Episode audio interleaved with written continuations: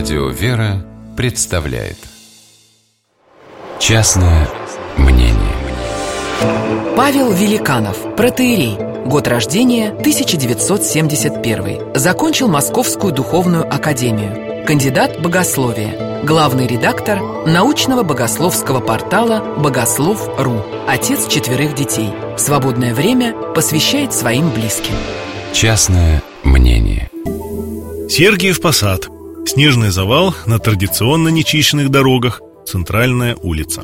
На приличной скорости несется белоснежная «Шкода» Раз! Одну машину подрезала. Два! Не снижая хода пронеслась перед носом озадаченных пешеходов на зебре. Три!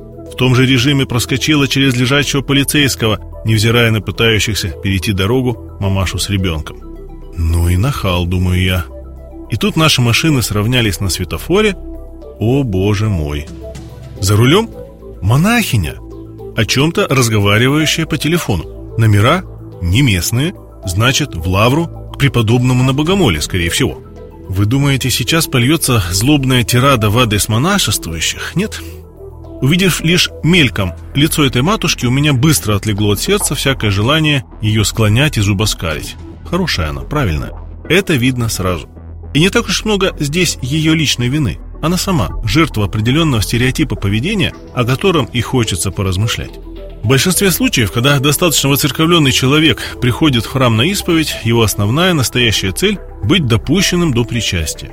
Особенно если он старается регулярно приступать к чаше. В какой-то момент отпадает нужда даже в записках с перечнем грехов.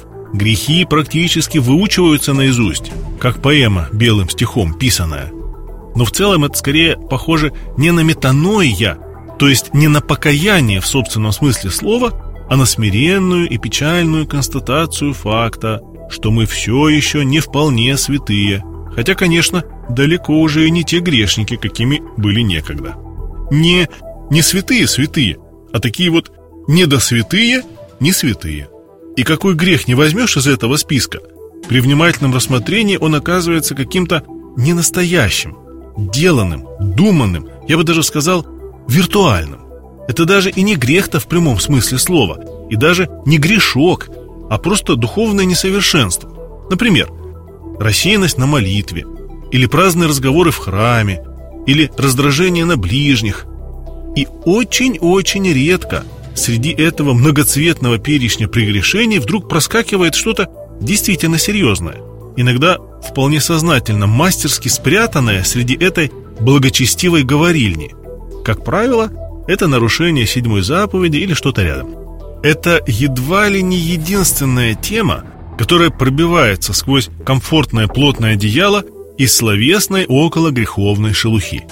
Но в любом случае у исповедника, отходящего от аналоя с крестом и Евангелием, создается устойчивое ощущение того, что он вне греха, что вся нечистота смыта с сердца, а жизнь начинается с чистого листа.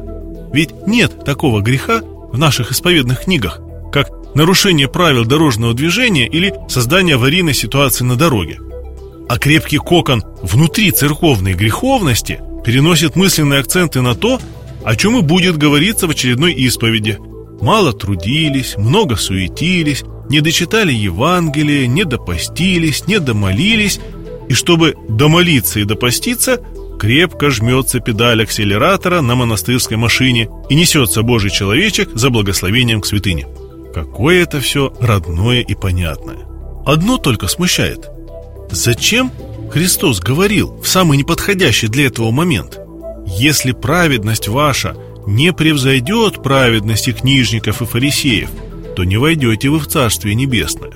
Соблазн, который постоянно маячит перед человеком глубоко воцерковленным, почувствовать себя уже свободным от греха и взирать вокруг праведными очами. Но праведнику, как говорится, закон не лежит. Похоже, все-таки есть чему поучиться и у книжников, и у фарисеев. Заняться, как сейчас говорят, дауншифтингом. С высот евангельских призывов к совершенству, свобод во Христе и плаванию в море нетварной благодати попробовать ощутить себя просто порядочным человеком не нарушающим элементарных требований общественного бытия, включая правила дорожного движения и многое другое. Не халтурить на работе, Не забывать исполнять обещанного. Не врать. Не лицемерить перед вышестоящими. Не гнобить тех, кто под тобой. Что? Уже много? Слишком много для ведущего активную духовную жизнь. А может, все-таки стоит попробовать? Частное мнение.